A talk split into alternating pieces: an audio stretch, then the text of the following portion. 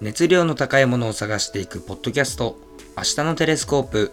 お送りするのはマンダラカーペットサルーンの慎太郎と三塚洋です。よろしくお願いしよろしくお願ま。いしますえーそれでは、えー前編に引き続きチャプター1について後編でございます。はい、僕らがはい。出版する、今月は25日です。はい、はいアートブックのチャプター1についてですね。はい。えっ、とですね、前編の時にはね、えっ、と、まあ、なぜ作ったのかっていうね、うん。話をしておりまして、まあ僕らの悶々としたもの、もう世代的な悶々としたものそう、と、いや、これに立ち向かっていこうよっていう話ですよね。そうですね。うん。まあ、平成生まれのね、あの若者たちの熱情熱情をね、こう呼び覚ますために、うん。本をあの作ったんだよって話をして、でまああの平成世代の一員としてねあの僕たち思うこといろいろありましたよと、うん。うん、っていう話をしててあのまあその話は続きなんですけれども、うん。平成世代ってまあ本当になんだろうな劇的な変化はなかったよね変劇的な変化っていうかなんだろうあの、うん文化がすごい変わるっていうよりはあのもちろんね iPhone が出たりとかねうん、もちあろのん、ねインターネットがガンガン普及したりとか、したりとかねそれはすごいことなんだよ、うん。すごいことなんだけどあのわかるなんだろう仮想の世界じゃんある意味では、まあ確かうん、全部が全部とかババーチャルじゃないけどさに。インインフラの世界だよね。うんうんうんだからその知らず知らずのうちに世界がすごくなってたっていううん。って感じでで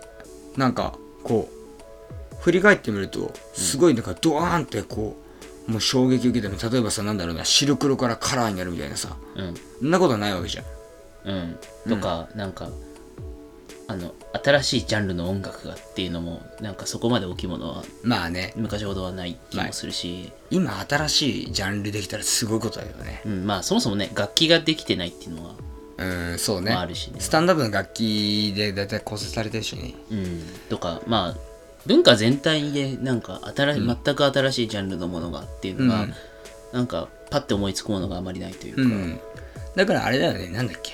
あのなんとか機とか言うじゃんあのトップまでさ上り詰めてからさそこから平行線でこう動くようなねそうまあ成熟した社会になってるからやっぱり確かに、そうそうそうそうだからそこからこう何かをねこうゲームチェンジするとかさね、まあ、そういうのそういったのは多分結構難しいことだと思うんだようん、まあまあまあでもそういった現状を見てじゃあそのなんだろうなえっと自分が大きくあの何かを挑戦しようとかさうんそういったあの気持ちをがなくなっちゃうのはすごいもったいないと思うのね、んやっぱりどうしても、うんなんか先人の人たちが発明したものを与えられるだけで終わっていくのねねうんもうそれをさ今さなんか駆使してうんあの新しいものを作り上げていくのが俺たちの世代だと思ってるし、うんでそまれ、あ、うん、各世代がそれをしていくからこうどんどんそうそうそうどんどんより良きものが生まれていくと思いますからね、だから新しいものを作らなくて良くなったっていうのはすごい自由なことなんだよねまあ確かにあのだだって今までさあのさ新しいものがなかった時代ってさ新しいものを作ろうと頑張ってたわけじゃん、うんでみんなそこがやっぱ一番目立つところだと思うし、そこに集中していってたけど、んあの簡単に言ったらなんだろうな、えっとまあ、昔はこうまあ知名度が命みたいな感じでね、うんあのなんかこう成り上がるにはねみたいなうんところもあったかもしんないし、まあ、ちょっとそれなんか音楽とか芸能の話で言うとね、うんうん、けど今はさねネットとかさね、うんそういった場所でさねあの、まあ、1万人からさ、ね、10万人ぐらいのファンがいればさね、一人のさねある意味さ著名人としてさ成り立つわけだからさそうねあのプラットフォームは増えたよね、そういう意味でそうそうそうそうだからなんだろう、うん、そういうのがねやっぱり一番あって、でなんかあのまあ、みんながみんなってわけじゃないしで俺たちもそんななんだろうな周りのことしか知らないし、あれなんだけど、まあ、やっぱりその大人たちうんのあの不安だったりとかうんあのその経験的にさ、ね、例えば同じ会社にいなさいみたいなとかさね、あのあそう僕あの転職ね5回ぐらいしてるんですけどもう本当にちょっとありえねえって感じなんですけど、まあなんかそういったなんだろうな同じ会社にいなさいとかいい大学出なさいとか、なんか、まあ、そういったなんか土定番のステップアップうん土定番のステップアップを求めるんですよ。うんうんうんでそれってあのやっぱり大人たちが子供にえーっと苦労してほしくないとか、うんうんそういったいろんな愛とか思いがこもってて、うんでやってるけどその込められたそのなんだろうな道道筋、うんうん、とかプランの中に不安がやっぱり混ざっててそうですねその不安を子供たちも何何かしら感じて育ったんじゃないかなっていうのが僕は思いますね。そうですねこの世代性はそこにある気がしますそうねそこのやっぱ世代はそれを感じて育ってきたから、あのあんまり大きな一歩をこう歩もうとしにくくなっちゃったっていうかそうですねあの危険をいかに避けるかというか、うんそうそうそうそうなんかねこう安全第一じゃないけどね、うん、そうそうそうそうっていうねところがあったんでまあちょっと平成世代ちょっとも物足りないんじゃないのって感じでね、思ってて僕はでまあそういった人たちもチャプター H とか読んででその言葉とか写真に触れてで、まあ、気持ちをねこう思いっきりねぶち上げてほしいなってうん、感じなんですねもちろん別にそういう安全に生きていくっていうのが間違いではないし、うんもちろんそれが幸せだって思い、まあ、幸せの定義ってさ一人一人絶対違うから、うんあのそれが絶対大事だっていう人もいて当然なんだけど、うんなんだろう本当はこんなことやりたいのにとか本当はこんな挑戦したいんだけどっうんて思ってるけどでもやっぱあのそういう人も周りにいないし、うんうんあのそういう道が開かれてるわけでもないし、うんうん誰かが同じようなことしてその要はそういう詳しい話を聞けるわけでもないし、うんだからできないんだよねうんって思ってる人とか、うんなんとかまあ具体的にやりたいことは決まってないんだけどでもやりたいことをなんなんなんうん今のままじゃなみたいな人とかね、あの、うん、そういうモヤモヤがある人にはやっぱり届けたいなってすごく思うんですよね。ねそれはまあね、本当にねやっぱりなんだろうなえーっとこれやっぱいつでもね人間ね走り続ける人って一握りだと思うから、んやっぱ走って途中で迷って、でそれのなんか繰り返しでやっぱ生きている人も多いだろうと思うしそもそも走ることがもうめんどくさいってね、投げ投げちゃってる人もいると思うし、うん、ただなんかやっぱりあの最近の、まあ、コロナウイルスじゃないしけど、んとかあとなんだろうな、まあ、それこそ東北の震災もそうだし、んあの今回のね今回だから今のねあのこの梅雨の時期にあの洪水が起こったうんりねしたりしたりその明日とか来年とかってすぐ変わっちゃうんですよ。うんうん、でもその変わっちゃうからこそあのもうあの計画することは意味がないってことに気づいた方がいいと思うんですよね。そうです大ね。人たちも確かにあの大人じゃない人たちも、まあ、子供とかもね、子供とかもその、まあ、僕たちみたいになんかその大人になりきれてない人とかもね、みんながやっぱそういうことに気づかないとダメだと思うんですよ。うんなんか面白いのがあって、うん話があって、あのワインとあの日本酒っうんてえっとなんだ品質の向上のさせ方が違違くてほワインは加点方式で、うんで日本酒は減点方式なんですねうほそうで日本人のあの完璧なクオリティっていうのはあの減点方式だからえっと今までうまくいってたんですけど、ん時代が変わってきてあのもうスパンが短いんですよああこれじゃないとかもうこれで人気終わったとかうはいはいはい。ねそういったん人気が短いしあのもうこう長く使われるようなねあのものがこう売れる時代も長くうんなくなってきてるし、ずっと間違いないっていうものそうはそう本当になくなりましたよね。だからその加点方式で、まあ、例えばよくあるアマゾンとかは、あの顧客とかあお客さんの声を聞い聞いてその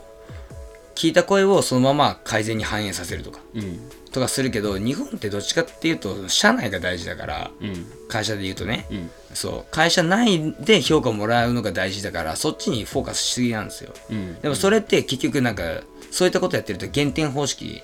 のあの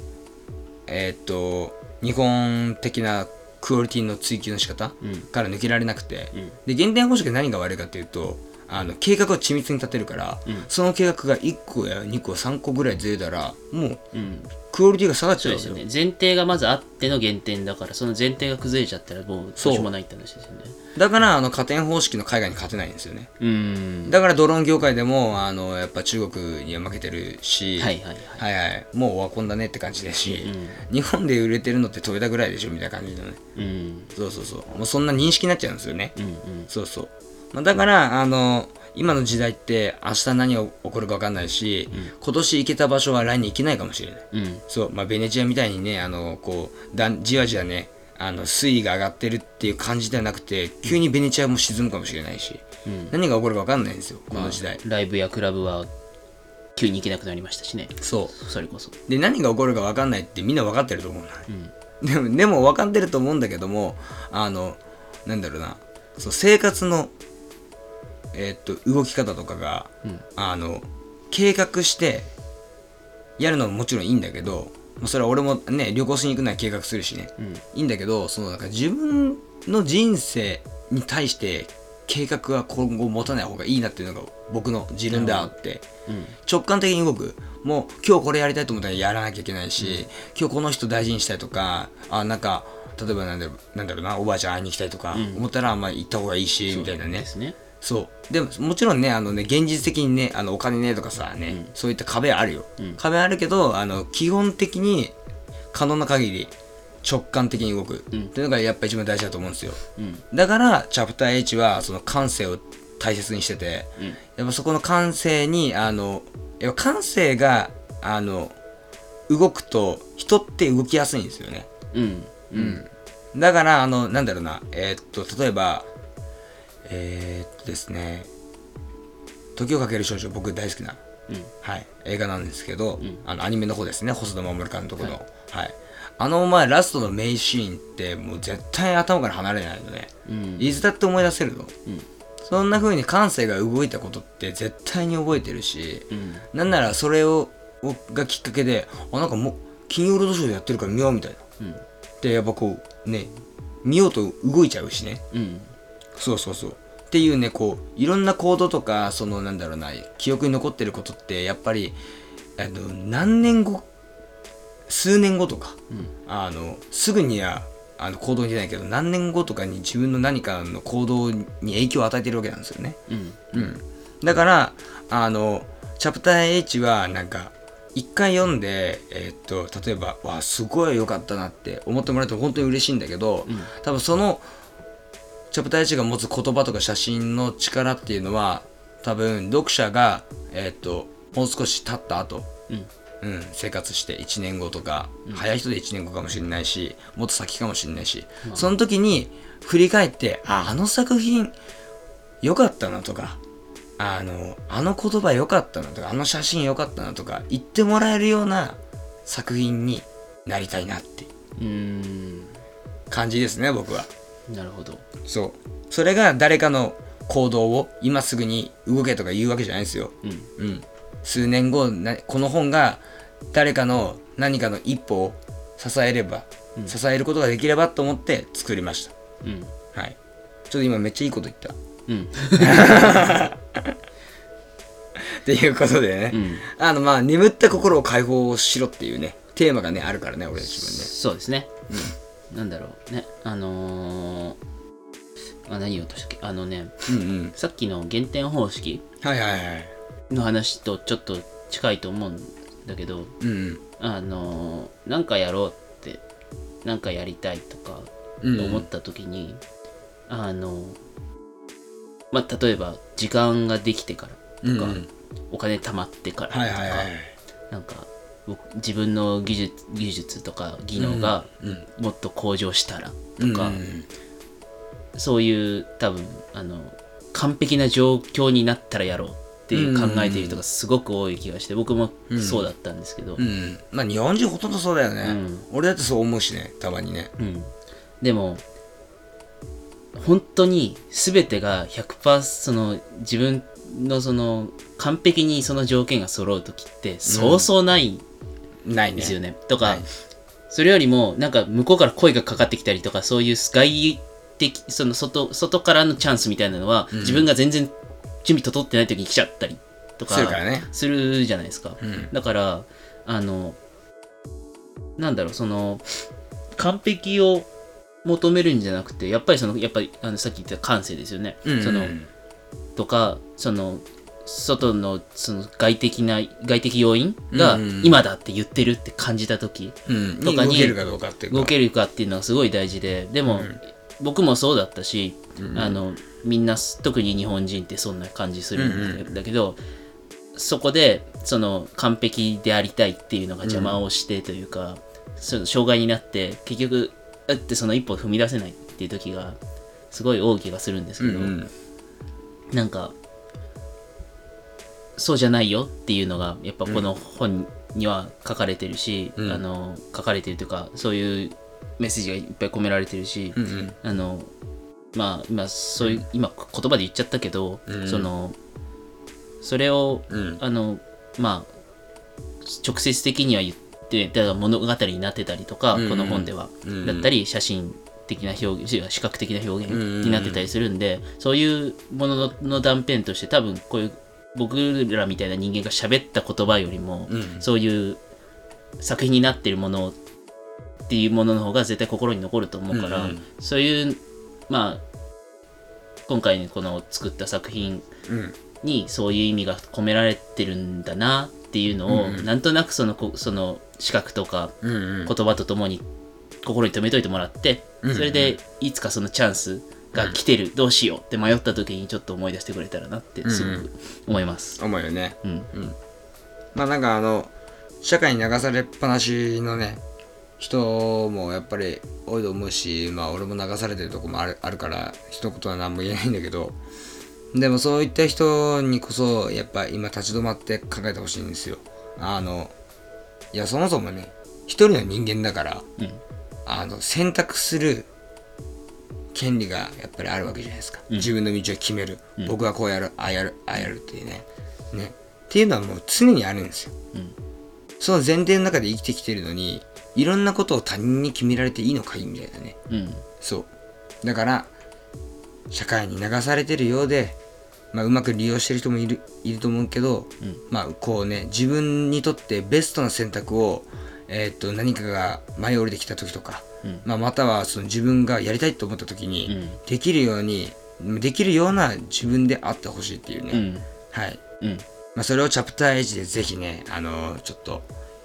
そのヒントがね眠ってるかもしれないので、読んでいただければと思いますうん、発売日は7月25日ですはい、繰り返し。繰り返しうんあなんだっけあの繰り返しこうやるあのあの効果の名前心理学とかでさほら映画とかでさカットをパパパパパって入れるとさまあいいやまあいいや そう思い出せないちょっとやめとこやめとここれはいでまあっていうね、うんあのうんはいちょっと7月25日に土曜日にね、えっと発売されますで価格価格が、えっと1560円はい、税込み。税込みでお買い得な価格となっております、はい、でえっとまあこれなんでお買い得なんだいっていうところはフルカラーですからねはいはい、フルカラーです。フもルちろんねカラーで、はい、いろいろこだわ、まあ、こだわれるとここだわった結果、それ以上、あの、下げると、うんあの、赤字になっちゃうっていう。っていうね話になっちゃったからね、まあそんそうないう感じそういう事情があるんですけ ど。そういう事情があるんですけどね。はい。まあ、というところでね、ぜひ、あの、書店にね、本当に、もう本当はね、47都道府県ね、全国の書店に並べてほしいぐらいなんですけど、はい、あのーまあね、これからね、ガンガン、あの、多分東京はね、たくさん並ぶと思うし、うん、まあ、一応、全国発売なんで、うんあの、まあ、ただ、どこにうん。行くっていうのを全部僕らは把握しきれないので、うんうん。あの絶対にここにあるとは言えないんですけど、うん特に地方とかになると言えないんですけど、まあでもね、あの、もし見かけたらね、ぜひね、お手に取ってね、中身を見てほしいですね。そうですねうん。うんあのめっちゃ目立つと思うんでうん、うんそう、めっちゃ目立ちますよ。 はい。ということでね、あの、まあ、気になる方は、あの、今予約受付中なので、Amazon で、えーっと、チャプター H と、はい。CHAPTER ハイフンで H ハイフンですね。はい。はい。で、検索していただければと思います。はいはい。えーそれでは、あの、以上となります。お付き合いいただきありがとうございました。ありがとうございまいや、ぜひぜひ皆さん買ってください。 いやストレートだなっていういね。やまあ必要としてる人、ところに届いてほしいですねそうね、そうね、うそうね。オッケーオッケー。はい、えーではお送りしたのはマンダラカーペットサルーンの慎太郎と三塚洋でしたそれではまたお会いしましょう。